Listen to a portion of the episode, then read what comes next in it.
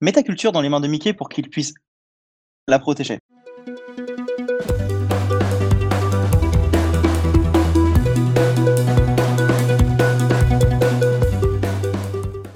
Bonjour à tous, je suis accompagné donc de Telta, encore une fois. Salut, salut. Donc aujourd'hui, en fait, on avait prévu un épisode sur lequel on rebondissait sur euh, une émission de Arte qui essayait donc de décrire euh, les différents moyens de protéger la diversité culturelle, notamment européenne, face aux plateformes émergentes que sont Netflix et, dans une moindre mesure, les euh, studios asiatiques en fait. Et Amazon Prime. Et Amazon Prime et tous les autres. Sur Internet, Netflix, Amazon, mais aussi d'autres plateformes, proposent de plus en plus de films, financent de plus en plus de séries. Mais quelles seront les conséquences pour les industries de l'audiovisuel? Et puis surtout, qu'est-ce qu'on va nous donner à voir dans les années qui viennent? On peut par exemple redouter une forme d'uniformisation des contenus. Cependant, il arrive que des fois que l'actualité nous rattrape, après une première émission qui s'était plutôt fixée un peu sur Netflix et qui s'est fait rattraper par une certaine affaire judiciaire, une seconde émission qui était pile dans le ton de l'actualité, Voici donc qu'en préparant donc notre émission, nous avons été plus ou moins rattrapés par le rachat de la Fox par Disney pour une somme de 66 milliards dettes incluses. Et donc on s'est demandé légitimement euh, quelle était réellement la menace qui pouvait peser sur la diversité créative entre un Netflix ou un Disney quasiment tout puissant. C'est ça, en, en, sachant que le rachat il est de 66,1 milliards de dollars. C'est vrai. Et comme tu dis avec dette incluse, alors moi ça me fait toujours marrer, mais c'est 13,7 milliards de dollars. Ce qui est pas mal. Je veux dire, euh, essaye d'aller à ta banque et demander une dette de 13 milliards. Bah déjà, quand je suis à découvert de 20 euros, on m'appelle 6 fois par jour, alors imagine 13,7 milliards. C'est assez hallucinant. Donc, du coup, on va se concentrer de manière plutôt simple. On va plutôt revenir euh, d'abord dans une première partie sur le cas Netflix, dans une seconde, le cas Disney en fait, sur lequel j'avais un peu travaillé puisque le rachat avait plus ou moins été annoncé puis annulé, puis il y a eu d'autres acteurs qui sont mis, et en fait Disney a remporté la prime en alignant littéralement les billets verts. Donc euh, le cas Netflix, en fait, c'était pour faire suite à une émission d'Arte qui disait de manière plutôt simple que Netflix était plutôt une menace, et au début l'émission était censée être portée sur, euh, sur le fait que c'était une année pour Netflix, notamment avec la polémique à Cannes, que tout le monde a plus ou moins suivi. Oui, enfin moi je l'avais suivi un peu de loin, mais du coup on est un peu replongé dedans. On a un peu replongé dedans, pardon. Et donc du coup, l'histoire, pour la faire rapidement, c'était euh, le Festival de Cannes qui râlait parce qu'il y avait des films présentés à Cannes qui étaient produits par Netflix. Arrête-moi si je me trompe. C'est ça, deux films en fait, dont le Bon Voilà, qui étaient donc euh, produits par Netflix et qui donc ne sortaient pas au cinéma. Parce oh que Netflix ne voulait pas attendre la chronologie des médias qui lui imposait d'attendre quasiment trois ans en fait pour présenter euh, son film sur sa propre, sur sa propre plateforme puisque la chronologie des médias, en fait, euh, te bloque quand une plateforme de SVOD. Ce que je comprends pas, dans la mesure où Netflix est le producteur du film, pour moi, cette date aurait au moins dû être rapprochée, au même niveau qu'un Canal+, qui dispose de quasiment 10 mois, puisque Netflix est producteur du film et il y a des exceptions pour les chaînes productrices de films. Donc effectivement, le Festival de Cannes avait, enfin en tout cas les membres du jury et une partie de la presse avaient fait un scandale en disant que c'était honteux qu'un film qui ne puisse pas être diffusé dans une salle de cinéma euh, puisse être présenté au Festival de Cannes. Ce que je trouve en partie hypocrite, puisque jusqu'à preuve du contraire, tous les films qui sont en compétition ne sont pas présentés plus tard dans une salle de cinéma hors du festival. Ouais, c'est ça. Il y a des films qui sortent directement en, VOD ou en DVD. En DVD, il y a même des euh, films qui ne sortent jamais. Aussi. Donc euh, ça arrive assez souvent en fait, et notamment quand les films n'ont gagné aucun prix. Donc là, parce que Netflix a été un peu tout puissant, ça posait tout d'un coup problème que des films ne sortent pas pourquoi pas Je pense que la polémique à Cannes va évoluer et de toute façon, il y a déjà eu des traitements qui ont été faits à ce sujet. Oui. Donc on va pas trop s'y attarder. Mais également, c'était l'année où tout a été très vite cette année, puisque euh, Disney avait rompu son accord avec Netflix. Alors je pense qu'il y a eu plusieurs raisons à ça, en fait. La première, c'est que bah, Disney veut contrôler sa licence, tout simplement, ses différentes licences. La seconde, c'est que tout simplement, bah, Disney ne veut pas forcément nourrir Netflix en leur permettant d'avoir un catalogue conséquent. Et aujourd'hui, on comprend mieux pourquoi. c'est ça. Et d'ailleurs, en fait, ça a été également l'un des motifs du rachat de la Fox, en fait. Mais on va y revenir en deuxième partie. Bien sûr. Du coup, Netflix a été un peu tiraillé cette année par différents procès et également, alors on enregistre en fait un, problème euh, vis-à-vis de l'utilisation des données personnelles de la vie privée que Netflix a mis en avant sur son compte Twitter. Bah, c'est les fameux, c'est les fameux algorithmes hein, de toute façon. Euh, c'est ça. Qui sont, qui sont présents, mais juste partout. Non, mais c'est exactement ça. Et d'ailleurs, ça pose problème puisque l'algorithme Netflix serait un problème pour la création, puisque euh, dorénavant, on pourrait orienter la création d'un film juste pour des raisons commerciales, qui seraient dirigées donc par des algorithmes. C'est ce qui est sorti en fait de l'émission d'Arte.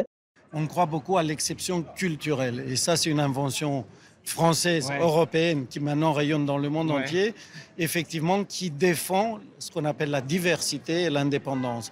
Et que ce n'est pas seulement l'argent qui le décide. Nous sommes des hommes libres et c'est ça qui construit une démocratie. C'est menacé ça? C'est menacé actuellement? Bah, C'est menacé quand des géants des télécoms ou de l'Internet viennent vous imposer par les algorithmes ce que vous devez penser, pas pour des raisons politiques, mais pour des raisons commerciales et économiques. Parce que Évidemment, ce n'était pas le cas auparavant. C'est pour ça qu'il y a 8 épisodes de Star Wars à l'heure actuelle et euh, un univers étendu de Marvel qui s'étend sur plus d'une dizaine de films et qui permet bien sûr d'exploiter pleinement les créations et les talents de tous les réalisateurs qui travaillent sur les projets. Donc, on s'est vraiment demandé si Netflix était réellement un danger pour la création culturelle, notamment via ses, via algorithmes. Bah, je pense que c'est plutôt un faux débat quelque part parce que on parle de la diversité culturelle qui est un peu mise à mal, mais on en parlait déjà avant le rachat qui est actuel, mais surtout avant même Netflix, quand on y pense. On disait, hein, oui, Hollywood, ils font que les mêmes films par les mêmes scénaristes euh, qui écrivent euh, avec leurs fesses pour rester polis et qui n'ont aucune créativité. Donc franchement, la diversité, voilà, c'est un faux débat de le... En tout cas, c'est pas un débat de le lancer aujourd'hui. Ça, c'est mon avis. Maintenant, Netflix, euh, au début, j'étais un peu mitigé, hein, perso, quand, quand j'ai vu le service émerger. Maintenant, je suis plus ou moins convaincu. Mais surtout, je pense que ça relance en fait la diversité dans un certain sens, parce que oui, tu l'algorithme qui prend en compte ce que tu regardes, etc., mais qui surtout te propose d'autres choses, des trucs auxquels tu serais pas forcément allé, parce que bah, soit tu connaissais pas, ou, ou tu dis ouais, au début, non, je suis pas hyper tenté, mais comme je vois que c'est le même genre qu'un autre film que j'ai vu, que j'ai bien aimé, bah j'y vais. Donc voilà, ça la relance pas et ça la tasse pas non plus. Je suis plus ou moins d'accord en fait dans la mesure où euh, Netflix offre avant tout une signature en fait. C'est que quand on regarde les séries Netflix, puisque Netflix a quand même un catalogue assez impressionnant en termes de séries mais très peu en termes de films. Euh, notamment moi j'ai essayé de passer un mois de décembre en regardant que des classiques que j'avais pas vus et ça a été assez compliqué sur Netflix. Donc, il faut savoir que l'un des principaux problèmes de Netflix, c'est qu'effectivement, les films ne, sont, ne, sortent pas au cinéma. Ce qui empêche en fait une partie de la création euh, européenne et notamment en fait française, puisque quand tu vas au cinéma, une part de ton ticket sert financer en fait directement les différentes créations françaises via des remises d'impôts. Donc, en fait, tu as une taxe sur ton billet. Et que tout le cinéma français et la création, et la création et le film d'auteur reposent sur la diffusion en salle. C'est un véritable écosystème mmh. parce que les salles de cinéma et la fréquentation des salles de cinéma est un, facteur de financement euh, du cinéma. Mhm. Puisque chaque fois que vous prenez un billet, il y a une taxe qui est euh, reversée pour euh, financer le cinéma. 10% de chaque billet qu'on achète très important. finance le cinéma français.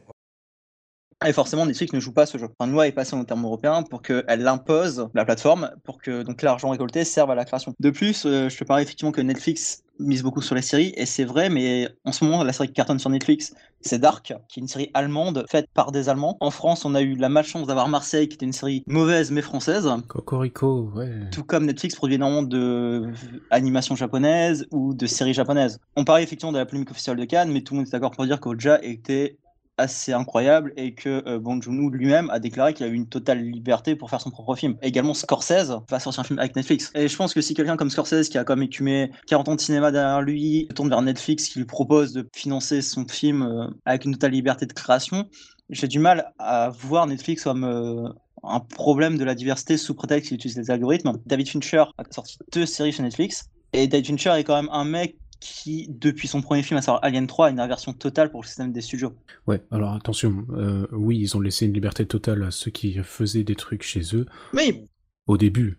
Maintenant, on sait pas comment ça va progresser parce que essaye d'imposer un truc à Scorsese, perso, moi je ferme ma gueule. Hein. non, mais effectivement, le mec qui va te regarder, il va dire mec, t'es mignon, j'ai 40 ans de cinéma, tu fermes ta gueule. Mais euh, il y a également ça, tu vois, enfin dans le dans le jeu vidéo, il y a un peu ce qu'on appelle, euh, alors c'est surtout Sony qui fait ça. Alors je précise quand même que mmh euh, Nintendo, en fait, comme ils produisent leur propre jeu en interne, c'est assez différent. Mais euh, Sony a, une, a tendance à faire euh, ce que j'appelle en fait un peu genre des jeux signature. Ça veut dire que par exemple, ils ont récupéré Kojima en sachant peut-être peut que le jeu ne sera jamais rentable. Mais d'un côté, ça leur permet d'avoir un Hideo Kojima dans ta poche, de pouvoir le sortir à chaque événement et à dire, hey, regardez, on fait quand même d'autres types de jeux que des FPS. Tout comme, euh, non mais voilà, tu vois, tout comme effectivement ils peuvent te sortir un God of War euh, nouvelle génération qui sort cette année, ou un Spider-Man qui sort de ces Insomniac. Comme quoi la licence ils vont bien la rentabiliser, et je pense qu'ils vont jamais la rendre à Disney. Étrangement, je préfère. Et d'un autre côté, donc voilà, ils peuvent très bien sortir du Horizon Zero Dawn qui est quand même assez calculé euh, dans sa méthode de construction, qui prend des idées d'un plein d'autres genres de jeux qui sont déjà sortis, mais ils peuvent sortir un Last Guardian qui a mis quasiment 10 ans à se faire, euh, rame, mais au moins ils l'ont financé pendant 10 ans et aucun autre studio aurait pu le faire. Et c'est un peu le cas de Netflix, parce que Netflix a besoin de signatures. Donc, euh, comme Sense8 était la série des sœurs Wachowski, effectivement, c'est vrai, mais à côté de ça, ça n'empêche pas d'avoir des séries euh, formatées sur mesure. Genre The Ranch, qui est une sitcom américaine, qui a rien de particulier, tu vois, et qui leur coûte peut-être pas très cher à produire. Non, c'est sûr. Et puis de toute façon, maintenant, quand tu lances Netflix aujourd'hui, euh, avant d'avoir euh, toi les trucs que tu as en cours, hein, les suggestions qui sont basées sur ce que toi tu regardes, tu as quand même deux trois euh, lignes de suggestions qui sont que des trucs originaux Netflix. Forcément, c'est ce qui met en avant le plus. On peut pas vraiment leur en vouloir pour ça, mais ils en ont vraiment de plus en plus, et même des trucs dont on entend bah même pas parler au final. Mais également, tu dis qu'effectivement ils mettent ça de plus en plus, mais ils ont raison. Bien sûr. Parce que on en revient au fait que Disney a décidé d'abandonner Netflix. pour, enfin, pour entre autres lancer sa propre plateforme. Mais euh, d'un côté, si tu es Netflix, que tu as des accords avec les principaux studios et qu'on te dit du jour au lendemain que euh, le catalogue, on ne te reconduit pas tes droits, tu te retrouves avec un catalogue vide, comment tu fais? Eh bah, tu te mets à créer. Ouais, ils produisent, ils créent, parce que bah, ils n'ont pas le choix. Ah non, c'est clair. Ils n'ont pas le choix parce qu'ils savent très bien qu'ils sont morts. Tout comme Amazon en ce moment crée beaucoup pour sa propre plateforme. Et ils créent apparemment avec mhm. talent. Enfin, ils ont quand même adapté deux cadiques mais euh, The Mind of the Castle a été applaudi par les critiques. Ils vont quand même racheter les droits du Seigneur des Anneaux pour 250 millions. Oui, c'est ça. Et puis bon, même s'il y a des séries dont on n'entend pas parler, il y a quand même de la très très bonne cam. Hein. Non, bien sûr. L'exemple le, plus récent que j'ai que j'ai regardé, c'était euh, Mindhunter. Je sais pas si tu as regardé. Non, je sais pas regardé. Ouais, la série de Fincher.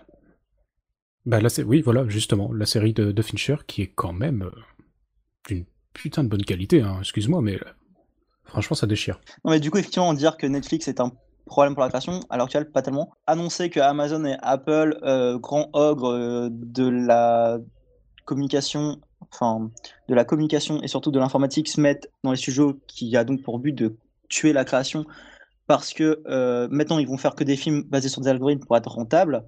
Surtout quand on sait que c'est une politique qui est soi-disant soutenue en France par les studios américains. Donc l'exception culturelle française est soutenue par les studios américains.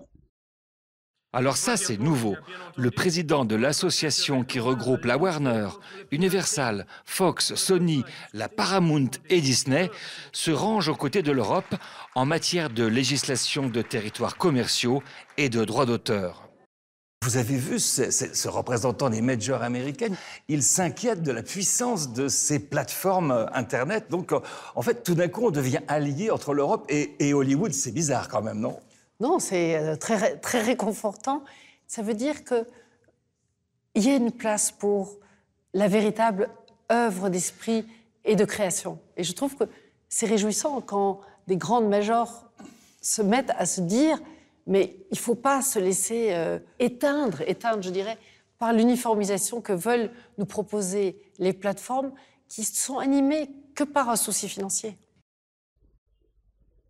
Et euh, d'un mmh côté, les studios américains, c'est comme les premiers à avoir créé le système de projection presse, enfin test, donc de projection test qui permet donc de modifier plus ou moins la fin de ton œuvre et de faire des reshoots. Donc euh, pour en venir à l'article, enfin à Arte qui défendait le fait que c'était un représentant de Disney, Warner, euh, Fox, Sony et Paramount qui protégeait ça, donc qui était quand même mandaté à la fois par Disney. Je veux dire, cite-moi le dernier gros succès du Disney en date c'est La Belle et la Bête, qui est un remake d'un film d'il y a 20 ans. Calme-toi, on, ne va pas en parler aujourd'hui, calme-toi. Non, mais enfin, je veux dire, voilà, ça, tu vois. Parce que donc maintenant, on passe effectivement à la critique de Disney, mais quel est le dernier grand réalisateur européen ou asiatique que Disney a mis en avant, à part Night Shyamalan, via une, c'était il y a plus de 15 ans, et c'était via une fiales Il n'y en a pas. Dernièrement, si on compte Disney, il rentabilise Amor Pixar, qui est encore un créatif assez important. Il rentabilise Star Wars, que jusqu'à preuve du contraire, Yann Solo The Movie, bah, les réals, ils ont sauté pour un Ron Howard. Star Wars 9, le réal, il a sauté pour un J. Abrams. Premier réal, quand même, de Rogue One a sauté.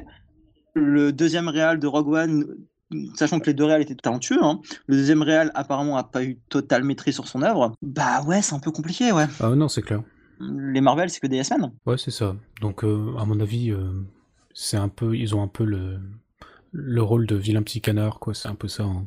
C'est que c'est bizarre de dire que c'est eux qui défendent la diversité européenne, alors que dans le geste, ils le font pas. Et d'ailleurs, pourquoi ils ont racheté la Fox? Tout le monde s'est vanté du fait qu'ils récupéraient enfin les X-Men, plus Deadpool, mais je compte dans les X-Men et les 4 Fantastiques. Ok, est-ce qu'on a vraiment besoin de voir les X-Men dans les Avengers? Je suis pas sûr. Je déteste Day of Future Pass et X-Men Apocalypse, mais au moins on reconnaît la patte de son réalisateur. Quelques personnes qui se sont rendues compte qu'ils avaient Avatar. Alors à juste titre, puisque Avatar, faut savoir qu'aux US en fait, ils ont créé un Avatar Land dans Disneyland avec euh, la robotique poussée à ses maximum qui est assez révolutionnaire. Est-ce que Disney a vraiment besoin du plus grand succès commercial de tous les temps? Je suis pas sûr parce que euh, ils ont déjà quand même deux sagas de SF, dont une qui a un peu marché alors qu'ils s'attendaient pas à savoir les Gardiens de la Galaxie. Bah oui, enfin, est-ce qu'ils en ont besoin? Peut-être pas. Mais le film, attends, avoir le film le plus rentable de, de tous les temps, c'est un fait. Mais c'est surtout qu'il y en a quatre qui se préparent après. Imagine le Genre, tu vois, la campagne de pub de hum, James Cameron, c'était je vous montre la première photo du casting, c'est que des enfants, et c'est fait au euh, Avatar Land de Disneyland, tu vois. je me suis dit, mais putain, c'est assez ouf, parce que genre, le mec se cache pas. Genre, clairement, Avatar 2, 3, 4, ça va être juste du marketing, on va juste te faire vendre des jouets, et le fait que ça soit fait à Avatar Land, c'est clairement pour te faire vendre des trucs. Mais bien sûr, non, mais ce que je veux dire, c'est que je pense clairement que le fait de signer avec la Fox a été et le, fait que la Fox allait X-Men et Avatar a été un plus, tu vois. Ça évite, un, de pas payer des royalties pour utiliser Avatar Land. Ouais. Parce qu'il faut savoir que Disney paye encore des royalties sur quelques attractions, notamment à Paris avec la Tour de la Terreur. Et euh, Paris paye encore des royalties pour utiliser les mhm. droits de Disney. Donc en gros, Disney arrive quand même à faire payer ses propres filiales. Donc ça évite d'une part de ne pas payer les royalties sur euh, Avatar, ce qui est vrai. Ça évite ça permet effectivement de récupérer euh, des licences qu'ils n'avaient pas.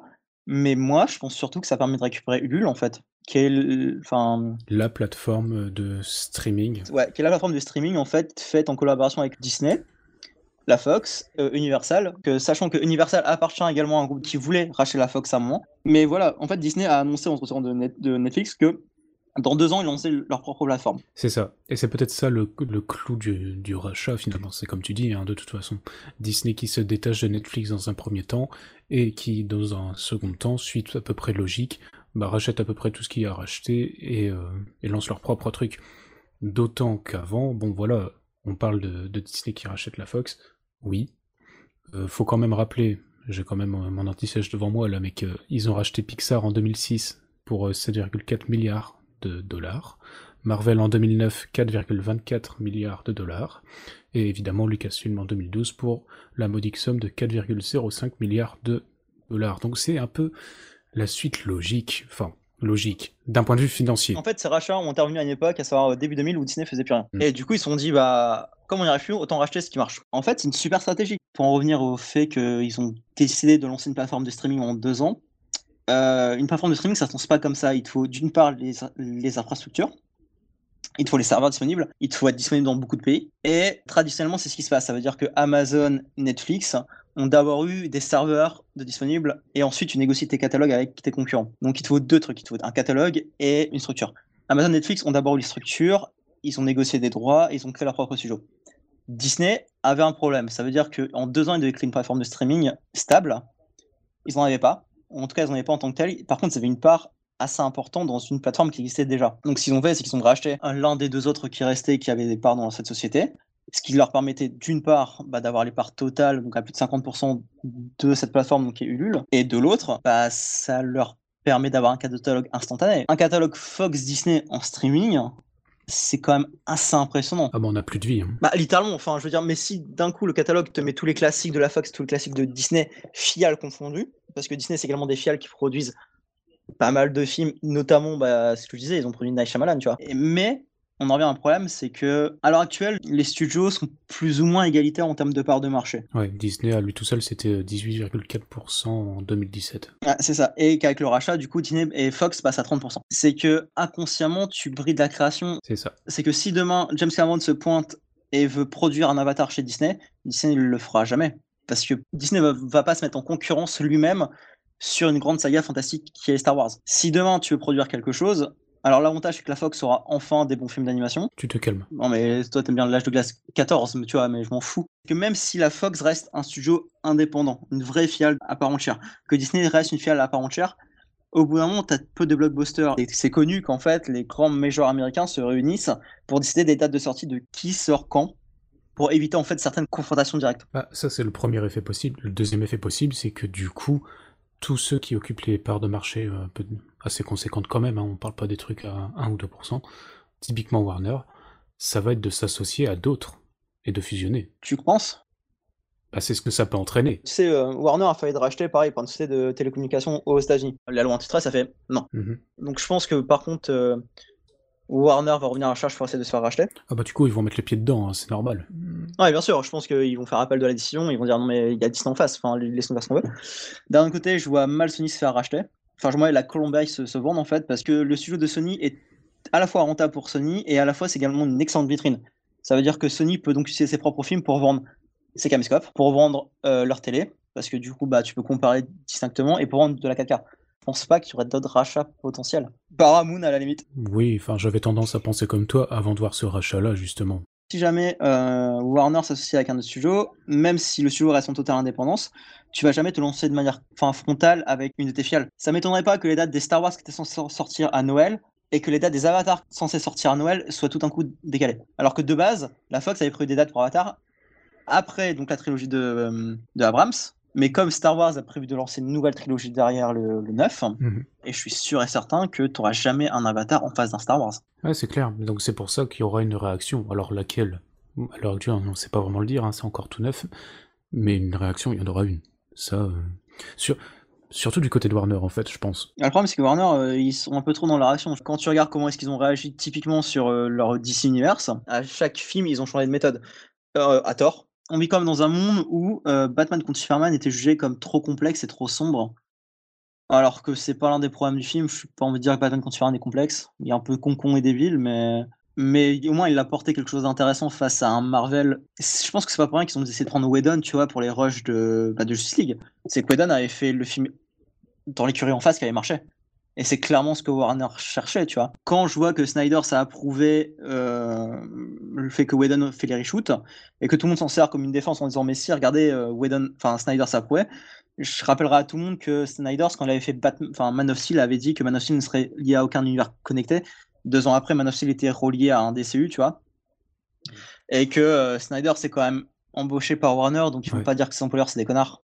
Que quand tu as un Manitou en face qui est tout puissant, tu essaies de limiter. Et le problème, c'est que qui est là pour concurrencer le Manitou Ah oui, ça, ça va être la grande question, hein, de toute façon. Mais euh, ouais. Après, euh, c'est pas impossible non plus que genre un Apple achète un, grand studio et qu'il lui donne carte blanche ou qu'un ou qu'un Amazon rachète un grand studio aussi. Hein. Ils ont besoin de remplir leur catalogue. Et euh, Disney a montré que, à défaut de passer des accords amicaux avec tout le monde, autant racheter ce que tu veux. C'est clairement ce qu'ils ont démontré. Ouais, c'est clair. C'est un grand coup d'épée dans ce monde-là, clairement. Et c'est vrai que maintenant, un tiers hein, du marché américain, enfin, c'est c'est gigantesque quoi.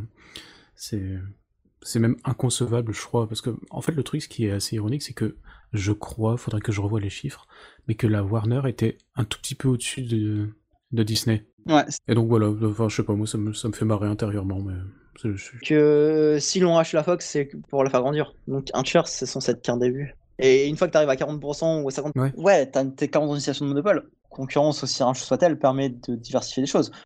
Oui, parce que justement, juste, euh, là, la, Fox, euh, enfin Disney Fox, du coup, ce sera pas un danger pour la diversité culturelle en soi. Enfin, je pense pas. Non, mais non, effectivement, tu vois, c'est ce que je te dis, c'est que même si, euh, même si Disney décide de laisser la Fox totalement indépendante, ce qui arriver, hein, genre, ça devient deux entités vraiment indépendantes, une filiale, comme Disney le fait avec certaines de ses filiales qui permettent de produire des films, tu sais, les films rated R, donc à savoir interdit moins de 18 ans, puisque Disney en tant que tel ne produit aucun film rated R, c'est une politique de la maison. Mais du coup, ce qu'ils ont fait pour contenir le système, c'est qu'ils ont créé des fiales pour les produire. Euh, même si un jour Disney et la Fox sont deux entités séparées avec peut-être une personne au centre pour euh, faire en sorte que les films ne seront pas dedans, au bout d'un moment, tu vas forcément venir à une situation que en face, ils ont essayé de faire le même film. Euh, que bah écoutez, on a le scénariste là qui a fait ce, ce film-là chez Disney qui est plutôt bon, on, bah, on vous le met chez la Fox, tu vois. Et inconsciemment, tu restes dans, bah, dans une routine. Donc même si Disney a toutes les meilleures volontés du monde de séparer l'identité, de laisser libre cours à la création. Euh, à un moment donné, tu vas finir par te regarder. Il n'y a qu'à voir euh, le succès de Dark Knight, qu'il a eu ensuite sur l'industrie du blockbuster et euh, le succès de Marvel qui sont venus sur l'industrie du blockbuster. Typiquement, Man of Steel était un film qui était promu sur Christopher Nolan, le créateur de The Dark Knight et producteur du film, avec une esthétique très Nolan, très sombre. Ensuite, le film a été incorporé, en fait, ou en tout cas, au bout d'un moment, lors du tournage ou lors de l'écriture du scénario, le film a été incorporé dans un univers étendu parce que bah, le, premier film Justice League ne s'était pas fait, donc euh, celui de donc euh, de, bah, de, George Miller en fait. Tu regardes ce premier film très orienté sombre et dans cet même univers, tu te retrouves avec un Justice League. La dernière annonce te montre quelque chose d'un peu plus Marvel, tu vois. Dans ce même univers, donc encore une fois, tu suis les codes de à la mode et dominant. Oui, c'est sûr, ça va pas tout chambouler comme ça du jour au lendemain non plus, faut déconner. Même si sincèrement, un petit mélange entre euh, les Disney et Fox, moi ça me plairait bien. Hein. J'ai hâte de voir l'épisode des Simpsons où Marge elle va accoucher de Mickey. Enfin, tu vois, un truc, euh, un truc bien. Un truc improbable. Bah ouais. En même temps, voilà. Mm, mm. C'est tellement improbable qu'on pourrait presque s'y attendre, tu vois. D'autant que c'est pas fini cette histoire parce que on a aussi vu euh, le petit. Bon voilà, c'est pas un truc trop connu non plus, mais Apple voilà, c'est un petit truc de, pour les riches là, qui voudraient euh, racheter euh, Disney pour euh, la modique somme, une paille hein, de 200 milliards de dollars. Je suis pas sûr, c'est ce que je dit moi, ce que je te disais tout à l'heure, je pense pas que Disney va accepter de se faire racheter en fait. mais... C'est peut-être la suite. Mais je veux dire, le problème c'est que s'ils sont prêts à racheter Disney, qu'ils seraient pas prêts à racheter Universal et DreamWorks, tu vois? Non. Ou Paramount, bon. qui est plus faible économiquement. pas Sony, je vois vraiment pas Sony se vendre en fait, genre c'est assez bizarre mais... Oui, c'est peut-être aussi parce que t'es un fanboy, mais. Euh. C'est que si Apple veut racheter une société de cinéma, c'est un appel de produit, tu vois. Ça veut dire que c'est ce produit qui va permettre de rentrer dans la, euh, sphère Apple. Donc euh, ça veut dire que si Apple achète des, un studio de cinéma, ça veut dire qu'ils vont faire une plateforme de streaming euh, sur mon modernisé iTunes peut-être. Du coup, tu vas te abonner à euh, cette plateforme pour voir les films de ce studio. Mais ce que je te dis, le problème de Sony, c'est que le, c'est que le cinéma est le produit d'appel. Tu vois, donc en fait, ils ont aucun intérêt à se vendre. Tu vois, enfin, je veux dire, euh, enfin, typiquement, on regarde un film produit par Sony. il y a quelques années, ils avaient tous des PC Sony, ils avaient tous des téléphones Sony, ils mangeaient Sony, ils faisaient caca Sony. Enfin, Sony a pas d'intérêt à se vendre. Non, mais ça, ce que je veux dire, c'est que Sony a déjà une belle vitrine. Tu vois, c'est comme quand, euh, typiquement, euh, Sony ah a les droits pour euh, James Bond pendant hmm. encore un épisode. Après, ils vont devoir racheter les droits et je pense qu'ils vont les racheter très cher. Hmm. Parce que c'est l'une des seules licences qu'ils ont encore avec Spider-Man. Il y a eu une polémique sur Spectre comme quoi, comme quoi Bond était censé avoir un, un Galaxy, donc un Samsung, parce que donc Sam Mendes avait déclaré, avait déclaré Bond ne peut avoir que le meilleur équipement possible. Tu te, tu te, rends compte du terme employé, hein. on parle de polémique. Hein. Non, mais bien sûr. Jusqu'à preuve du contraire, dans Spectre, Bond a un Sony. Donc euh, déjà, un, parce que quand t'es le studio, c'est pas très dur de dire euh, mon gars, t'es mignon, mais tu utilises le produit qu'on te, te donne. Donc, hors de question qu'on passe un accord avec une autre branche pour vendre des téléphones. surtout les coûts de téléphone concurrents numéro 1. Donc, je suis pas sûr qu'ils vont se vendre. Mais par Universal, peut-être, mais je pense que la maison mère le vendra pas. Par contre, un Paramount, en fait, étrangement, Paramount nous semble plus faible. Et Paramount, ils ont euh, Star Trek en licence. Donc, également une autre grande licence. Oui. Et actuellement, oui, ils sont plus faibles. Mm. En même temps, c'est de leur faute, c'est qu'à pas vendre Avenger et Iron Man, putain. Ah oui, non, ça, c'est de leur faute, c'est clair. tu vois Alors que bon, Sony, euh, Spider-Man, toujours pas vendu. Hein. Parce que pour ceux qui n'ont pas compris, c'est juste un accord. C'est-à-dire que Sony a donné l'autorisation à Marvel de l'utiliser. C'est ça. Et donc, euh, oui, non, par contre, pour rester dans, dans les faits, la vraie suite, c'est de voir comment la Warner va gérer ça, euh, faire appel de leur décision, avec cette fameuse loi antitrust dont tu as parlé tout à l'heure. Donc voilà, je pense que la suite c'est ça, dans les, dans les faits, euh, sans épiloguer et sans, sans fantasmer euh, sur la suite possible. Voir, euh, voir comment les studios vont réagir, mais tout ça pour en venir sur de base, qui était que je pense sincèrement que malgré les apparences que sont Disney, se sont données de Disney, c'est une plus grande menace pour la diversité culturelle que les Netflix et les nouvelles plateformes dominantes, enfin émergentes. Justement parce que tu es nouveau, donc tu produit un peu des noms, tu sacrifies un peu, enfin. Mmh ouais, je te, je te, rejoins un peu là-dessus. Du coup, on passe au coup de cœur et aux attentes. Oui, allons-y.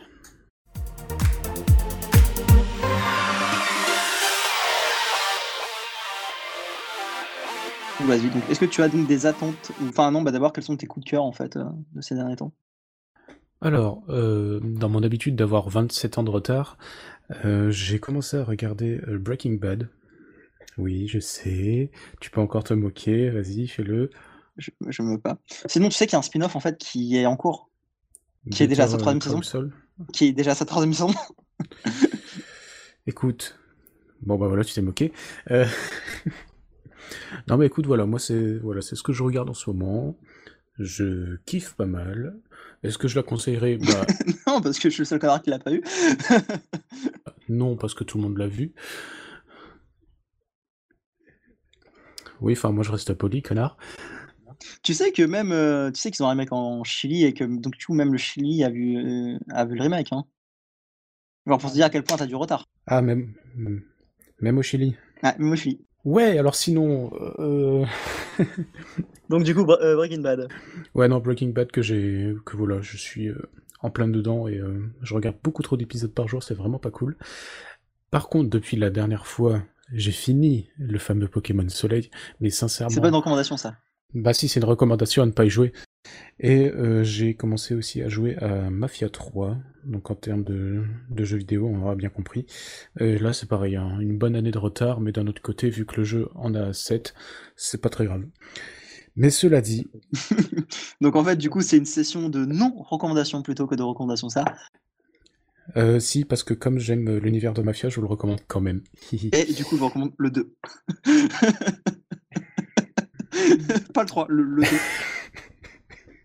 En commençant par le 3, après vous faites le 1 et après vous faites le 2. Comme ça, vous serez en avance. Comme ça, vous pouvez que avancer d'un point de vue technique.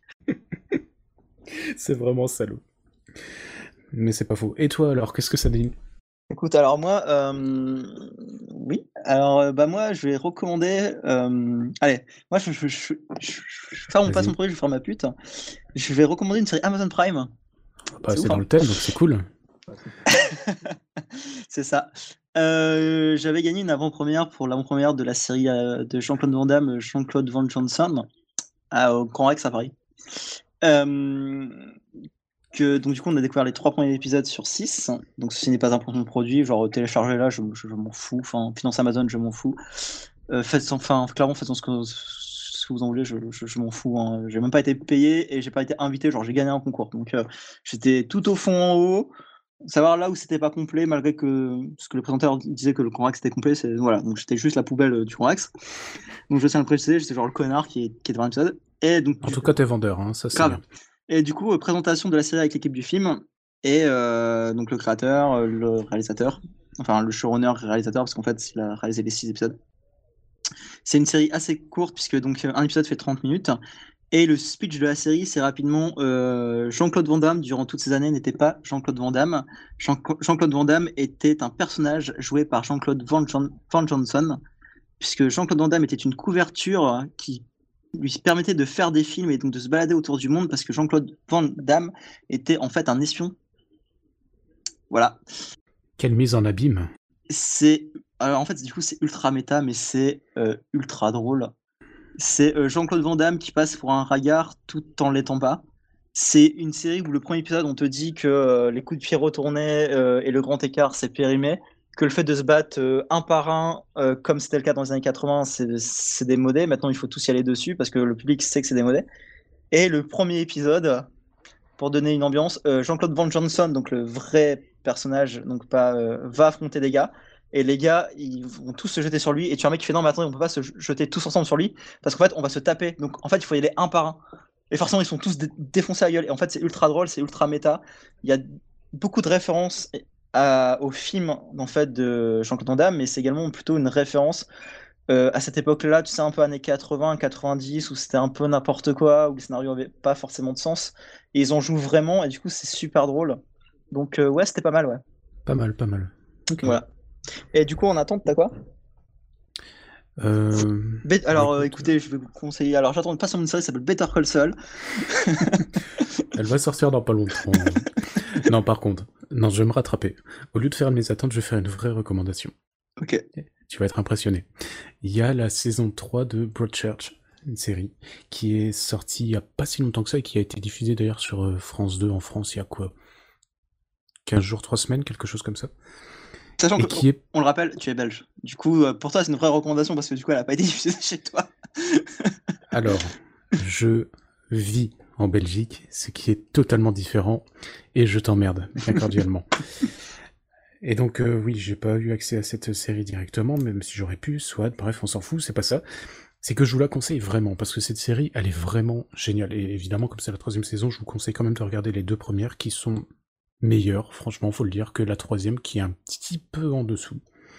Mais qui n'en reste pas moins une excellente série. Hein. C'est une, série qui est anglaise, avec le style bien anglais du réalisme euh, social. Et euh, bon, moi, c'est un truc que j'adore, et franchement, c'est super bien rendu. La musique qui est prenante à souhait, enfin, sincèrement, je vous la conseille. En plus, elle est pas très longue, donc aucune excuse. Donc en gros, tu es en train de dire que euh, une série produite par une chaîne dominante et qui a le monopole en Grande-Bretagne sur la BBC peut être bonne C'est étonnant. Oui. Donc tu veux dire que si tu veux conquérir des marchés internationaux, tu te dois d'être bon et pas de faire quelque chose de commun? Je vous non. dis, regardez-la et on s'en fout de qui l'a produite. D'accord. Et toi alors, est-ce que tu as des, des attentes qui sont des vraies attentes du coup? Euh, ça va être les fêtes. Ouais, non, mais euh, je sais, c'est révolutionnaire. Et euh, du coup, bah, mon attente sera la Switch. Mmh. Ah. Voilà, puisque donc j'aurai une Switch à Noël.